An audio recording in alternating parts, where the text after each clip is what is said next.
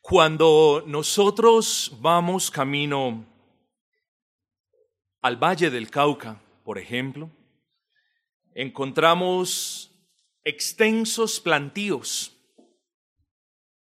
Y nos hacemos la pregunta,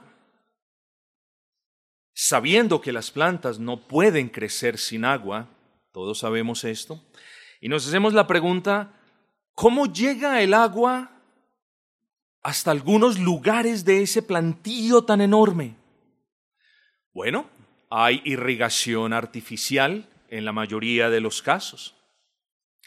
En muchos otros casos, todavía lo podemos ver, el agua, esencial para las plantas, llega a ellas por medio de canales.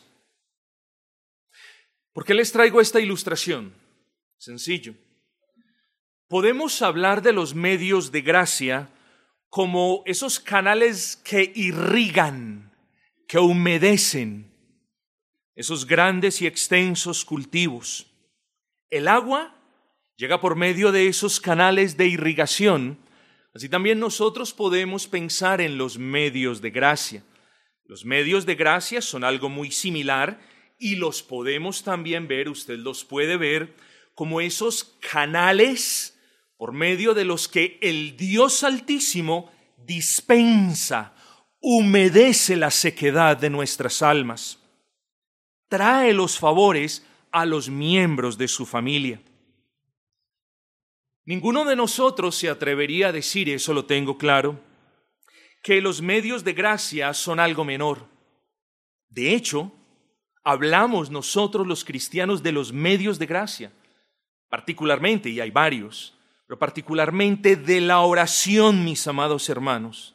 Ojo, hablamos de la oración como el medio de gracia que en cierta manera es el pilar y el sostén de nuestra vida. Quizás alguno de ustedes pueda decir, pero yo no he orado hace mucho tiempo y aquí estoy. Sí, aún está ahí. Lo que usted no puede ver cuando usted deja de orar es que ese pilar se va corroyendo, ese pilar se va desgastando.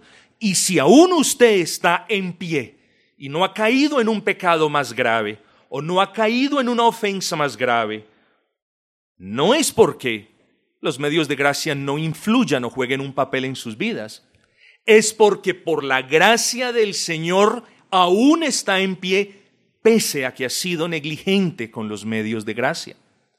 Piense usted en uno de esos plantíos, en un gran cultivo. Todo a su alrededor quizás está seco. Y usted se ve y no está seco.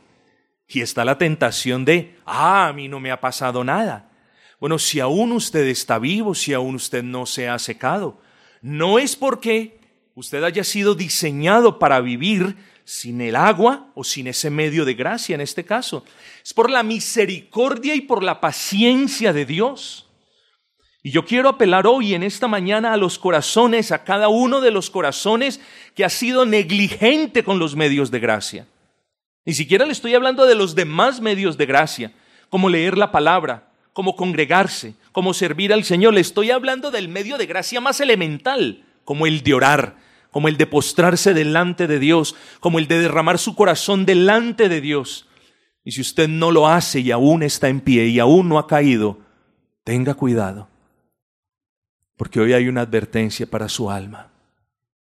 Y cuán poco nos gustan las palabras de nuestras madres que nos decían, se lo advertí. No sé si nos daba rabia o no sé si qué nos daba en el corazón, pero eran palabras que vaticinaban algo mal. Hijo, por favor haga esto. Y uno no le hizo caso. Y luego pagó las consecuencias y la madre lo mira y le dice, se lo advertí. Quiera el Señor, hermanos, que Él no tenga que apuntar su dedo misericordioso contra ningún corazón aquí presente y le diga, se lo advertí en un sermón.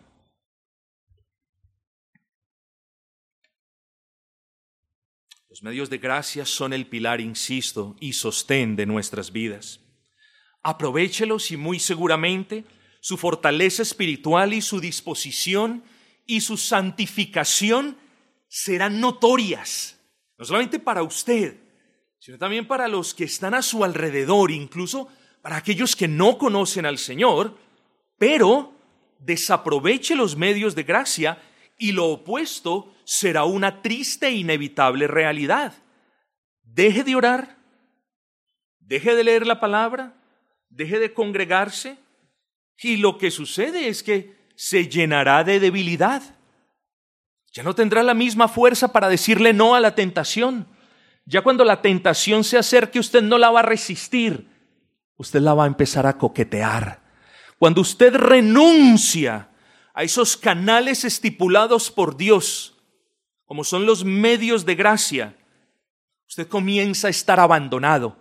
Cuán repudiable es el olor de una persona que no se baña por dos o tres días. Pastor, ¿usted cómo sabe eso? Es que en su casa alguien no se baña por dos o tres días. ¿No ha pasado usted cerca de alguien que no se baña? En caso de que usted no haya vivido en otro país, yo sí le digo, ¿qué es eso? ¿No ha pasado usted al lado de una persona que vive en la calle? ¿Cuán repudiable es la vida abandonada de un cristiano? El cristiano que se apoya más en la doctrina de la perseverancia de los santos que en la oración. Qué triste. Qué triste es el corazón del cristiano que diga, yo soy salvo y nunca perderé mi salvación. Qué triste el creyente que se apoya en esa doctrina y no venga a los pies de Cristo a diario en oración para pedirle que lo sostenga. Usted abandona los medios de gracia y usted comienza a ser un abandonado, comienza a herir, comienza un enfriamiento. Y también de la misma manera en los que aprovechan los medios de gracia, su gracia, la gracia del Señor se ve notoria, así también quienes lo rodean van a comenzar a palpar en usted un descuido en los medios de gracia, eso es fácil de discernir. Ahora bien, de los medios de gracia es mucho lo que podemos hablar y no obstante, hoy nos enfocaremos en la oración. Y no en la oración per se, porque de eso hemos hablado, pero vamos a ver un par de elementos que son necesarios tenerlos en cuenta. Hoy vamos a considerar, queridos amigos y hermanos, la oración de un hombre piadoso. Un hombre piadoso que derrama su corazón delante de Dios y que suplica tanto por las necesidades de su cuerpo, pero que le da prioridad a las necesidades de su alma. Un hombre que suplica por las necesidades espirituales, pero que no deja de lado las necesidades materiales. Somos seres humanos, tenemos necesidades espirituales, pero también tenemos necesidades materiales. Vamos a ver a este hombre cómo ruega tanto por sus necesidades espirituales como por sus materiales. ¿Y cómo lo hace este hombre? Espero que usted lo vea. Este hombre lo hace de manera humillada, pero de manera sincera. Hermanos, cuando nosotros vengamos delante del Señor en oración, no busquemos el adorno de las palabras. No busquemos tratar de convencer al Señor de que nos conceda un favor por las palabras que estamos usando. Dios no se deja convencer de eso, hermanas. No se preocupe si le salen prosas, si le salen versos, si le salen rima. No se preocupe, ocúpese en humillar su corazón delante de Dios y en tener una limpia conciencia de que usted está humillado delante de aquel que puede dispensar los favores que su alma y su cuerpo necesita. Esa es la primera prioridad, hermanos. Dice el Proverbio 30 en su versículo 7 Dos cosas te he demandado. No me las niegues antes que muera. Vanidad y palabra mentirosa aparta de mí. No me des pobreza ni riquezas. Manténme del pan necesario. Vamos a leer hasta ahí, ahora más adelante continuamos. Así que el sermón lo vamos a dividir en dos subencabezados grandes, pidiendo lo que necesita el alma y pidiendo lo que necesita el cuerpo. Eso es lo que vamos a hacer. Vamos a considerar entonces el primer subencabezado, pidiendo lo que necesita el alma. Antes de hablar de nuestras necesidades espirituales y de cómo las debemos exponer de manera humillada y honesta delante del Señor, creo que es importante notar el espíritu con el que esta oración es elevada delante del trono de majestad. Y miren la manera como Dios inspira a este hombre. Miren la manera. Dos cosas te he demandado. Dos cosas te he demandado. Y lo primero que nos preguntamos, queridos amigos y hermanos, es, ¿quién eres tú y quién soy yo para demandar algo del Señor? ¿Quiénes somos nosotros para decirle al Señor, haz esto o aquello otro? Ya lo consideramos en nuestras oraciones. No somos más que gusanos redimidos. No podemos sugerirle al Señor nada porque Él no hace nada malo. No podemos corregirle nada porque no hay nada que corregir, Él es perfecto. No podemos cambiar nada porque todo lo que Él hace lo hace de manera inapelable e irreversible. Luego, mis amados hermanos, ¿qué es esto de dos cosas te he demandado? Es aquí cuando ninguno de nosotros debe entender eh, eh, eh, esa, ese verbo demanda en el contexto de si tú no me lo das, entonces hago esto.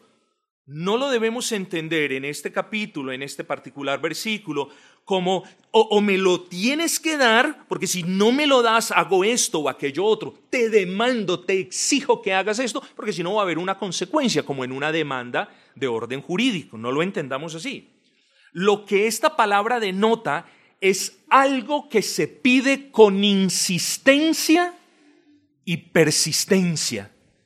Dos cosas, dice el versículo, dos cosas te he demandado. Es decir, dos cosas te he pedido de manera insistente y persistente, Señor. Hermanos, cuán persistentes somos en nuestras oraciones delante del Señor. O cuán fluctuantes somos que empezamos a orar por un asunto, una necesidad de nuestra alma, y cuando vemos que estamos un poquito tranquilos, abandonados. Lo dejamos de lado, no lo volvemos a hacer. Así es el ser humano, hermanos, y así podemos ser nosotros. Tenemos una necesidad, y cuando el Señor comienza a suplir esa necesidad, o la suple de manera puntual, hasta ahí llegaron las oraciones de los santos. Y eso no denota otra cosa sino desagradecimiento, fluctuación y falta de carácter, hermanos. Dos cosas. Dos cosas te he pedido, Señor, de manera insistente, de manera persistente. Hermanos, la oración de este hombre no es un mero capricho como son las oraciones de muchos creyentes, hermanos. Muchas oraciones de creyentes son cuestiones caprichosas. Nos quejamos de los niños que le hacen pataleta a los padres en los supermercados y nosotros en lo privado podemos ser peores. Pidiéndole cuestiones innecesarias para nuestra alma, caprichosas, deseos que no aportan nada para el bienestar de nuestra alma. Esta oración nos muestra algo que Él anhelaba con todo su corazón. Esta oración proyecta la idea de una acción que se, que se perpetúa a través del tiempo, de una oración en la que Él dice, Señor, dos cosas quiero que me concedas antes que yo muera. Estas eran cosas de gran importancia para su vida. Esto no era un poquito de más dinero para cambiarle los rines al carro. Esto no era un poquito de más dinero para comprar un mejor horno para la casa. Esto no era un poquito de más comodidad para cambiar los tenis que aunque sirven, los queremos del último modelo. No, hermanos, estas eran cosas importantes para su vida. Dos cosas te he pedido insistentemente y Señor, concédemelas antes que muera. Este hombre y así debe ser usted, hermano. Este hombre asedió, molestó, si podemos usar esa expresión, asedió el trono de gracia en búsqueda de estas cosas segurísimamente de día y de noche. Estas peticiones no eran algo importante para su vida, sino que eran esenciales y las priorizó. ¿Cuántas veces, hermanos, nosotros oramos y oramos y decimos que estamos en oración por cuestiones absolutamente triviales, descartando así o dejando de lado la necesidad de nuestra alma? Hermanos, ¿de qué sirve que usted pida bendiciones para su casa si no ha pedido arrepentimiento para su corazón? ¿De qué sirve prosperidad para su alacena si sigue duro de corazón? ¿De qué sirve que Dios bendiga a su hijo si usted está cometiendo pecados en lo secreto? Priorice, prioricemos las necesidades de nuestra alma, asediemos el, tono de, el trono de gracia e imitemos a este hombre que dice, Señor, dos cosas te he demandado, dos cosas te he pedido día y noche. Concédeme, Señor, la victoria antes que mis ojos se cierren para verte. Hermanos, aquí es donde nosotros tampoco podemos caer en el error de, ah, bueno, yo estaré libre de pecado cuando vea a mi Señor. Qué triste que existan cristianos que piensen que se van a ver libres de pecado cuando vean a su Señor. Eso es cierto. Digo que triste porque es que hermanos, nosotros debemos desde ahora comenzar a vernos libres de pecado. En el alma en el que no haya un proceso de santificación, nunca habrá un proceso de glorificación. Entienda esto. El alma que no sufra un proceso de santificación aquí en la tierra, nunca verá la glorificación. Nunca. Así que hermanos, espero que noten el punto. Este hombre identificó algo. Yo quiero que usted piense en ese algo. Hombre, si yo les digo alcohol, todos decimos, uff. Si yo les digo drogas, todos decimos, uff. Apartémonos de eso. Cristiano no debe estar cerca de eso. Pero ¿qué si te pongo a pensar en tu pecado? De eso también te tienes que apartar. Y eso es lo que vemos en este hombre. Este hombre identifica dos cosas de las que él quería estar apartado. Este hombre no vio el pecado como dos cositas contra las que él batallaba de vez en cuando, sino como algo detestable y sucio de lo cual él tenía que permanecer apartado. Noten ustedes el versículo. Dos cosas te he demandado, no me las niegues antes que muera. Es decir, Señor, yo quiero que me contestes esa oración aquí, Señor. Yo quiero andar en victoria aquí, Señor, a este lado de la eternidad y así también cada uno de nosotros. ¿Y cuál es la oración? Vanidad y palabra mentirosa aparta de mí. Hermanos, yo les digo, este hombre reconoció su debilidad, la vanidad y la mentira. Muchos dicen que simplemente está generalizando los pecados. No, yo soy de los que digo, este hombre reconoció su debilidad, este hombre reconoció su pecado. Este hombre fue humilde delante de Dios en oración y dijo, Señor, aparta de mí toda vanidad y toda mentira. ¿De qué tiene que estar apartado usted? ¿De la mentira? ¿De la fornicación? ¿Del orgullo? ¿Del robo? ¿De la inmundicia? ¿De la inmoralidad? ¿De qué tiene que estar apartado usted? ¿De la avaricia? Del asesinar la honra de otros. ¿De qué tiene que estar apartado usted? Hermano, levántese hoy e imite la oración y diga, Señor, aparta de mí estas dos cosas. Quiero que me concedas la gracia para vivir lejos de estas dos cosas. Si alguna vez, Señor, estas cuestiones caracterizaron mi vida, Señor, ayúdame a que no lo vuelvan a hacer más, porque soy una criatura nueva en Cristo. Hermanos, este hombre no le pedía a Dios, antes de morir quiero ir a Miami. Antes de morir quiero, quiero hacer el peregrinaje a la ciudad santa de Israel. O antes de morir quiero una propiedad. Lo que este hombre le pedía era lo que su corazón piadoso anhelaba. Hermanos, la piedad la medimos también en términos de cuánto nos queremos apartar del pecado. No solamente en el aspecto positivo, de cuánto obedecemos al Señor, de cuánto servimos al Señor, sino el aspecto negativo de cuánto nos estamos apartando del pecado, de cuánto estamos aborreciendo el pecado. Muchos creyentes tienen el típico problema de que ven de lejos pero no ven de cerca. Hermanos, si de esto pudiésemos hablar, hermanos, pidámosle al Señor que primero todos y cada uno de nosotros veamos, hermanos, sintamos la viga en cada uno de nuestros ojos primero, hermanos. Porque si yo no veo la viga en mi ojo, si yo no siento la viga en mi ojo, yo no voy a poder decir, Señor, me quiero apartar de eso. Soy bueno para decir, el hermano se debe apartar de eso y la hermana se debe apartar de eso. No, que no nos importe hoy nadie más, sino nosotros mismos. Y que el Señor nos conceda la gracia para ver esos pecados de los que nos debemos apartar y poder imitar la oración de este hombre piadoso. Hermanos, ¿cuántas personas desean ver vencer sobre sus pecados para la gloria de Dios, pero no lo reconocen insistentemente en sus oraciones? Me explico. Ah, sí, ya el pastor. Bueno, sí, yo soy un mentiroso. Mm, ok. Eh, señor, eh, bueno, perdóname por la mentira. Ya, fue suficiente. Ya no se volvieron a acordar más.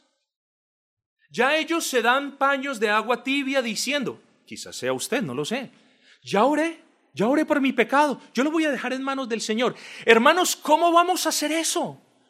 No entendemos nosotros que cuando hay un foco de infección, tienen que ser aplicados antibióticos por días y días enteros, porque si no la infección no se va. ¿Usted cree que una oración somera va a solucionar el asunto? ¿Usted cree que algo, el pecado suyo, de lo que usted ha estado infectado quizás por algún tiempo, aún como cristiano, ¿usted cree que una, una oración superficial ya, ya va a ser el truquito y la magia? No, hermanos. Hay pecados contra los que cada uno de nosotros luchamos en particular y son pecados que deben ser traídos a diario delante del Señor. Son pecados contra los que necesitamos batallar ¿Y cómo batallamos? Con la gracia que el Señor nos dé. Así que ese pecado o esos pecados de los que usted necesita estar apartados, nosotros necesitamos confesarlos arrepentidos delante del Señor. Yo no le voy a dar una fórmula tres veces al día o cinco veces al día como los doctores. Solamente que no sea ingenuo y no se presente delante del Señor, Señor, soy mentiroso, perdóname, y ya, como si no hubiese pasado nada. No, traiga ese pecado, martíllelo delante del Señor. Insístale como este hombre, Señor, demando de ti, Señor, que me concedas la gracia y la victoria para no ser conocido más por este pecado. Quiero ser conocido más como tú. Ustedes han escuchado el dicho. Los viejos hábitos son duros de matar, aún para nosotros los creyentes. Los viejos hábitos son duros de matar, aún para nosotros los creyentes. Es decir, los pecados que están enconados en nuestras almas necesitan ser mortificados a diario y no de cuando en cuando. Ese es el punto de la oración del piadoso. Dos cosas te he demandado, no me las niegues antes que muera. Hermanos míos, no nos dejemos engañar ni por el enemigo de nuestras almas, ni por nuestros propios corazones engañosos ese pecado remanente que ha permanecido en su vida, incluso después de la conversión, es un pecado que primero usted debe reconocer que existe. Hermanos, el hecho de que el Señor nos llame santos no indica que en nosotros no haya pecado. Un acto sabio del santo cristiano cada día es reconocer sus pecados y hacer algo al respecto. Ahora, nosotros no nos podemos limpiar de nuestro pecado, así que cuando yo hablo de hacer algo al respecto es de venir delante del Señor pidiendo que nos dé fastidio por ese pecado. Si por algo o si algo tenemos que aborrecer es ese pecado que ha estado enconado en nuestros corazones, sea orgullo, sea mentira, sea inmoralidad, cualquier cosa, mis amados hermanos. Y lo debemos mortificar con particular atención. Y como lo hemos aprendido, es un pecado por el que debemos orar con vehemencia. Hermanos, la manera en la que este hombre procura vencer sobre estos pecados, claro, con el, con el favor y la ayuda del Señor, es como se los decía, no me los niegues antes de que muera. Es decir, Señor, yo sé que soy tuyo, sé que soy salvo, sé que no perderé mi salvación, sé que el sacrificio del Cordero cubre mis pecados pasados, presentes y futuros. Quiero honrarte en vida, quiero testificar de tu poder en mi vida. Deberían ser así, hermanos. Hermanos, deberíamos anhelar que el Señor nos concediera que le glorificásemos venciendo sobre esos pecados particulares. Hermanos, como les decía ahorita, y con esto cierro este punto, el cristiano no solamente está pensando en la gloria del futuro venidero, los cristianos debemos pedirle al Señor que nos conceda victorias particulares sobre esos pecados de los que debemos estar apartados. Ahora bien, hermanos, es más lo que pudiésemos haber dicho, pero movámonos hacia la segunda parte habiendo priorizado las necesidades del alma, entonces dice, no me des, Señor, no me des pobreza ni riquezas, manténme del pan necesario, no me des pobreza ni riquezas, manténme del pan necesario. ¿Cuál cree usted que sería la, la mejor palabra para describir la segunda parte de esta oración? Bueno, si quizás usted está de acuerdo conmigo, si la primera parte de la oración del hombre piadoso la podemos describir en términos de santificación, decir, Señor, concédeme la gracia para apartarme de esos pecados, ¿cómo, cómo definiríamos la segunda? Vuelvo e insisto, si la primera parte fue por las necesidades espirituales, claramente esta parte es por las necesidades corporales. Sí, pero ¿cómo podríamos definir la segunda? Yo particularmente he decidido llamarla con...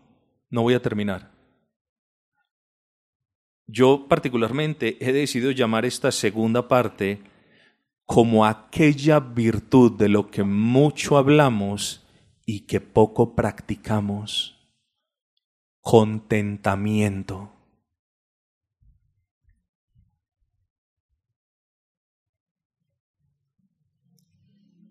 Contentamiento con la provisión del Señor.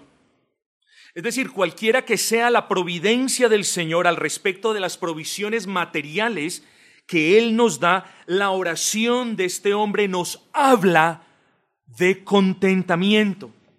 ¿Qué es contentamiento? Es estar agradecidos o estar contentos con lo que el Señor nos da y con lo que el Señor nos quita. Contentamiento es una virtud, es la obra de Dios en el corazón de nosotros, los creyentes, por medio de la cual nosotros los creyentes tenemos gratitud para con un Dios en una providencia particular. ¿Tiene usted contentamiento cuando Dios le quita algo? Cuando Dios le da es muy bueno, pero cuando Dios le quita, ¿usted está contento? ¿O solamente Dios es soberano cuando Dios le da, pero no cuando le quita? O solamente Dios es bueno cuando le provee, pero no cuando lo prueba. Hermanos, la segunda parte de esta oración nos habla de contentamiento. En esta piadosa oración, este varón le dice a Dios, Señor, solo quiero que tú me proveas el pan necesario.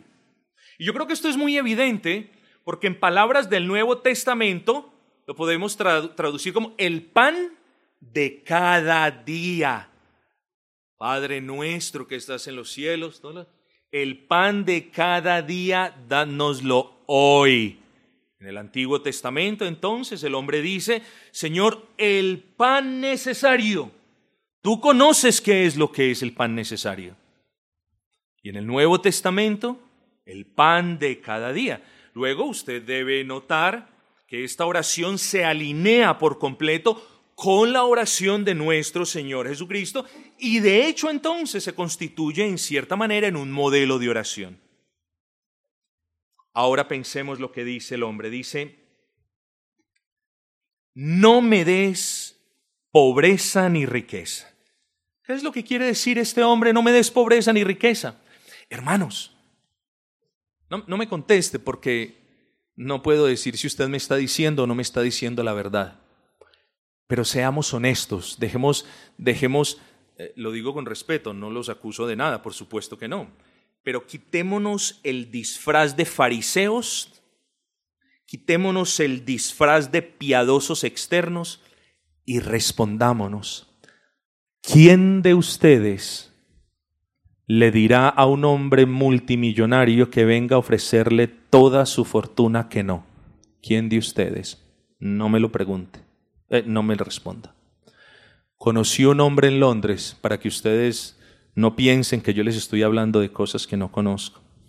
Conocí un hombre en Londres, un hermano en Londres, quien trabajaba para una persona sumamente rica.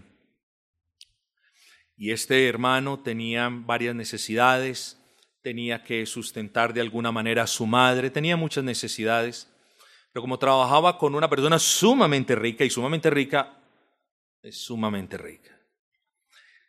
Este hombre rico le dijo, tú has sido un siervo fiel, has sido una persona que me ha servido mucho por muchos años. Eh, yo he decidido, yo he decidido regalarte un millón de libras esterlinas. ¿Usted sabe cuánto es eso, hermanos? Puede que no sea todo el dinero del mundo, pero para, para que usted lo entienda son 5.600 millones de pesos. Un millón de libras esterlinas. El hombre no respondió nada. Y tuvo tres días de tormento grandes. No sabía qué responder. Estaba esa parte de su carne que le decía, ahí está la solución a todos mis problemas, esto viene de Dios, viene de Dios. Y estaba la mitad de su, de su cuerpo, de su alma, que le decía, ten cuidado, porque tú tienes debilidad con el dinero. Este hombre no recibió ese millón de libras. Este hombre existe, hermanos. Este hombre no es producto ni de la imaginación, ni de una ilustración que yo saqué de un libro. Este hombre existe y vive. Y si algún día usted va a Londres, probablemente yo se lo presente. Este hombre rechazó el dinero. ¿Y saben por qué? Porque este hombre no se creyó el cuento de que yo soy cristiano, yo lo voy a manejar bien. Él reconoció su debilidad, su amor por el dinero, su avaricia y lo rechazó. Lo que viene después de la historia es algo hermoso, pero lo rechazó, hermanos. Pero ¿cuántos de ustedes lo hubieran aceptado? O de nosotros lo hubiésemos aceptado. ¿Saben qué dice el hombre de este Proverbio 30? No lo quiero. No quiero las riquezas. Solamente quiero el pan necesario, Señor. Eso es lo que quiero. Quiero tener la certeza de que lo que yo tengo me lo das tú y no me lo ha dado Satanás. Quiero tener la certeza y la tranquilidad de que voy a disfrutar el bocado que tú me das y no la amargura de tener que cuidar por el resto de mi vida un dinero al que voy a adorar. Hermanos, vemos la primera parte de la oración y como él decía, me quiero apartar de esas cosas, Señor. Pero aquí encontramos otra cosa de la que él también se quiere apartar porque las riquezas apartan al hombre de su Señor. No se engañe pensando que la prosperidad lo va a acercar más al Señor.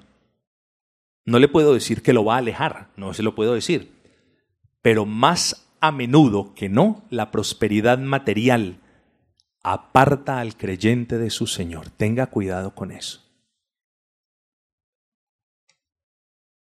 Este hombre no quería nada que lo apartara de su Señor y por la oración de nuestro texto, tanto la riqueza como la pobreza pueden ser tentaciones para apartarnos de sus caminos. Hermanos, seamos honestos, asincerémonos. ¿Cuántas veces usted ha deseado cosas que usted sabe han apartado a otros creyentes de los caminos de justicia y de santidad? ¿Cuántas veces incluso hemos pedido cosas en oración sabiendo que nos van a distraer? ¿Cuántas cosas, hermanos, anhelamos en nuestros corazones? Anhelamos es, ah, qué rico tenerla. La vemos en otro, ah, qué rico tenerla. ¿Eh? Violación del décimo mandamiento puede ser. Pero ¿cuántas cosas, hermanos, anhelamos en nuestros corazones cosas que nos van a quitar el tiempo y nos van a quitar la mirada de ese Cristo bueno. Hermanos, déjeme sugerirle a usted lo siguiente, sin saberlo, pero quizás no pocas veces. Y ahí usted entiende lo que dice Santiago en el capítulo 4, versículo 3.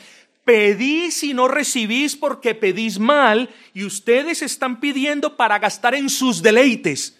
El sabio del Proverbio 30 nos dice, no quiero nada, sino lo que venga de ti. Quiero lo justo, quiero aquello que nunca me aparte de ti. ¿Eso es lo que usted quiere? ¿O lo que usted quiere son las cosas del mundo que lo van a terminar apartando del Señor? Oh, hermanos, podría poner tantos ejemplos. Pastor, ¿usted tiene PlayStation? Qué pregunta más boa. Sí, hermano. Lo compré hace cinco años y delante del Señor no lo he usado más de diez veces. ¿Y el PlayStation es malo? Yo diría, depende de lo que usted juegue. Pero le voy a decir una cosa. es cuánto tiempo le quita un juego a usted. Es cuánto, cuánta piedad le roba un juego a usted. Y ese es el típico caso de las cosas que nosotros, que en apariencia no presentan ningún problema, y ese es el típico caso en el que nosotros nos dejamos engañar diciendo, yo no he descuidado a mi Dios, sí lo ha descuidado, sí lo ha hecho. Y le puedo seguir enumerando ejemplos y ejemplos y ejemplos. Pedís y no recibís porque estamos pidiendo mal. He aquí, mis amados hermanos, un modelo de oración que deberíamos imitar. Señor, en lo, en cuanto en lo que respecta al pecado, me quiero apartar de eso. Pero Señor, en lo que respecta a mis necesidades, Señor, no te pido lo que yo quiera. Te pido en el nombre de Cristo lo que tú consideres yo necesite. Son dos oraciones sustancialmente diferentes, hermanos. Una cosa es lo que usted quiera y otra cosa es lo que Dios considere que nosotros necesitamos. ¿Se acuerdan que hace poco les dije, tengan cuidado con lo que desean? ¿No se acuerdan? Tengan cuidado con lo que desean, hermanos. No vaya a ser que Dios le conceda a usted sus pecaminosos deseos de su corazón y usted sea parte más de lo que quizá está. Este hombre deseó solo el pan necesario. Este hombre no deseaba nada que le hiciera poner su testimonio de conversión en tela de juicio. Este hombre se conocía bien, algo que nos falta a nosotros, hermanos. Creo que nos falta conocernos mejor. Creo que nos falta conocer nuestras debilidades. Creo que nos falta conocer nuestro abandono en ciertos asuntos. Este hombre se conocía bien y él sabía de que la probabilidad de darle la espalda al Señor con las riquezas era mucha. Él lo sabía, él lo entendía, hermanos, y gracias a que lo entendió, elevó esa oración. De este hombre no se vuelve a escuchar en la Biblia, pero una cosa yo sí sé por la enseñanza de la Biblia, a este hombre nunca le faltó el pan necesario, hermanos.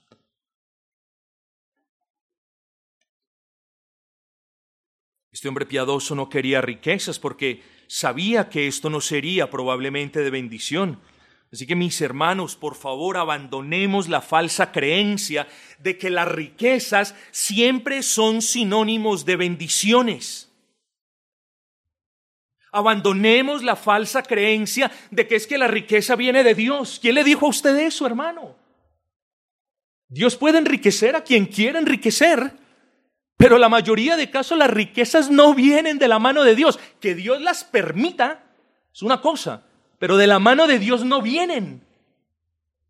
Las riquezas son por lo general para perdición del alma, hermanos.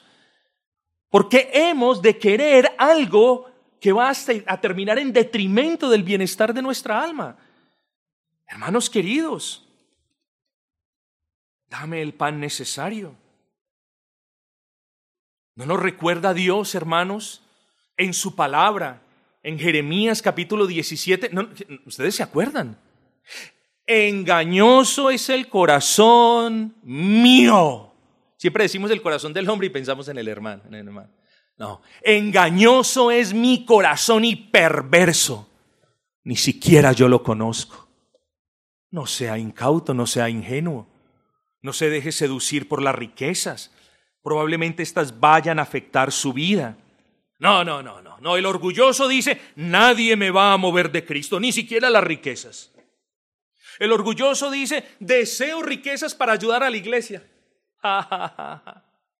Hermanos, he conocido aquí gente rica, gente que no ha aportado en el avance de la causa para nada. Lo quieren hacer a su manera, quieren comprar lo que ellos quieren, quieren que se les reconozca lo que hacen. Y otros eran tan descarados que se llamaban cristianos y venían después de la recolección de las ofrendas. Gente rica, rica, rica, no, no medio ricos millonarios, hermanos. No, es que yo quiero riquezas para ayudar a la iglesia. No, no, no, no, no, no, no. Riquezas tienen la perversa capacidad de hacerlo olvidar de la iglesia de Cristo y del Cristo de la iglesia. Escúchelo bien. Cuidado con lo que desea. Oh hermanos, en conclusión, las riquezas siempre serán una tentación para el hombre. Y esta es la oración de un piadoso que no quiere verse tentado a darle la espalda a Dios. Esta oración solo quiere el pan de cada día y eso siempre será suficiente para el hombre piadoso. ¿Sí? Entonces, pastor, no puedo. No, no, no, no, no, no. ¿Es correcto pedirle al Señor una mejor remuneración? Claro. ¿Es correcto buscar un mejor trabajo si pagan mejor? Claro. ¿Es correcto querer un poco más de comodidad para la familia? Claro. Las cosas están bien. Lo que no está bien es olvidarnos del peligro que existe buscando estas cosas. Porque hay gente que dice, no, no, no, no, yo no busco las riquezas. No, no, no se equivoque, pastor. Yo estoy buscando un mejor futuro para mi familia, yo estoy buscando que vivan mejor. Ah, pero mientras buscan estas cosas que son legítimas, ¿saben qué pasa? No vienen a la iglesia. Comienzan a abandonar los medios de gracia. Ese es el punto. Luego terminan en la misma trampa en la que caen los que buscan las riquezas. ¿Entiende el punto? Claro. No, no, pastor, es que, es que yo solamente estoy buscando una mejor, ¿cierto? Una mejor vida para, para mi familia. Eso está bien. Solamente que no ponga ese deseo por encima de las necesidades de su alma. Hay hermanos que desean tener una mejor remuneración y la terminan teniendo. Ah, ¿Cuál es la ficha que les toca cambiar? Ah, les toca trabajar el día del Señor. Estaban bien, estaban tranquilos. Ah, pues yo quiero ahorrar para unas vacaciones, pastor, eso no es malo. No, ¿quién le dijo que las vacaciones eran malas? Solo, solo que si usted se va a endeudar para irse para una parte en la que usted quiere ir y luego va a tener que violar la ley del Señor, eso es malo. Pero volvamos al tema. Hay personas que quieren un mejor aumento y lo tienen, les toca pecar y conseguir un empleo en el día del Señor. Hay hermanos que quieren un mejor trabajo y lo tienen, pero ese nuevo trabajo ya no les da tiempo para venir a las reuniones. Hay hermanos que quieren una mejor calidad de vida para sus hijos y la tienen, pero ya no tienen tiempo para ministrar a sus hijos, hermanos, ni para ministrar en la iglesia, ni para servir al Señor en nada. ¿Acaso estos hermanos de cierta manera han negado a Cristo? Bueno, nadie se atrevería a decir tal cosa. Lo que estamos diciendo es que estos hermanos buscando cosas buenas y legítimas han caído en el hueco en el que caen los que buscan las riquezas. Entonces estas cosas no son malas. Son malas cuando usted las pone por encima de las necesidades de su alma cosa que muy a menudo sucede lamentablemente. Pero luego tenemos el otro extremo, si las riquezas a menudo tientan al hombre a darle la espalda a Dios, también la pobreza tienta o puede tentar al piadoso de manera diferente.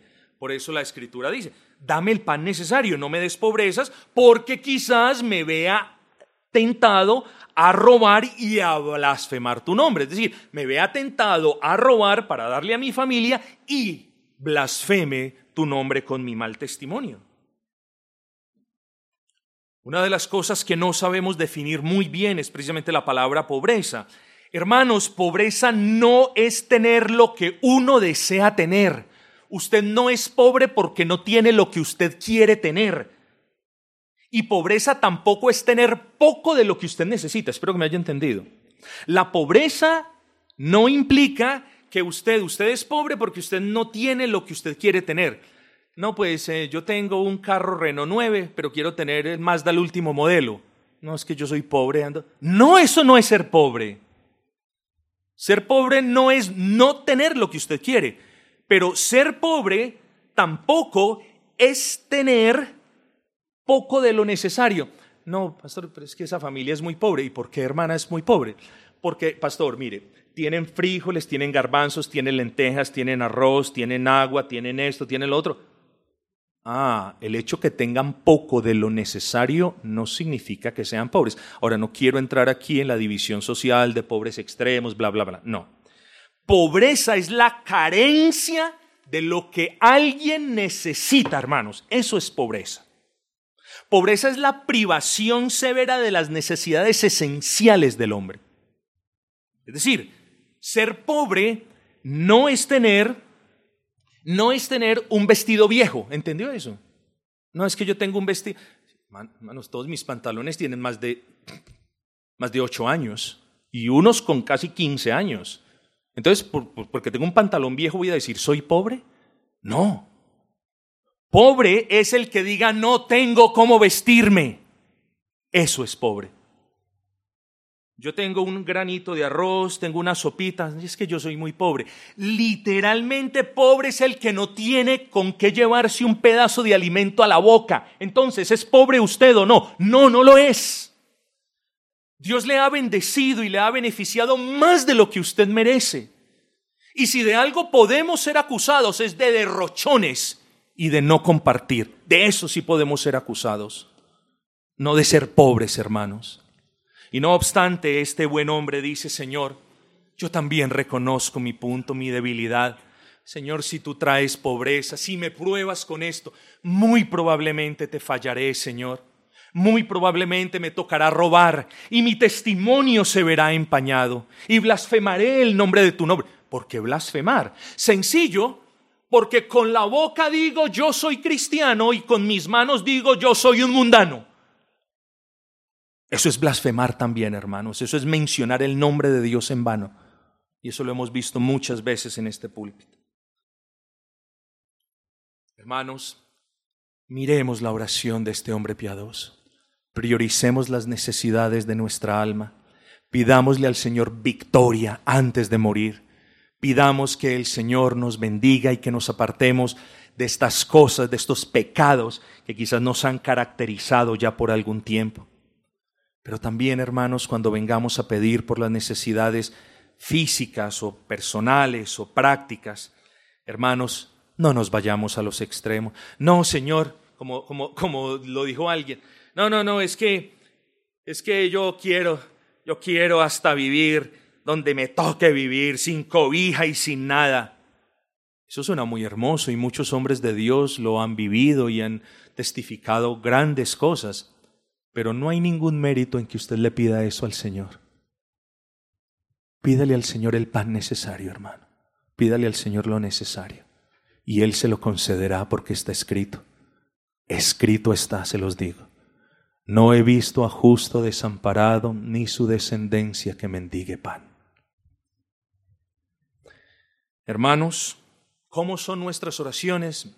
Yo creo que este texto ha arrojado bastante luz al contenido de nuestras oraciones. Pidámosle al Señor, pues, que nos bendiga en esta semana, que nosotros podamos continuar meditando en este texto, que nos aparte de esos pecados en los que no queremos deshonrar al Señor y que nos dé contentamiento con el pan necesario. ¿Cuál es la medida del pan necesario?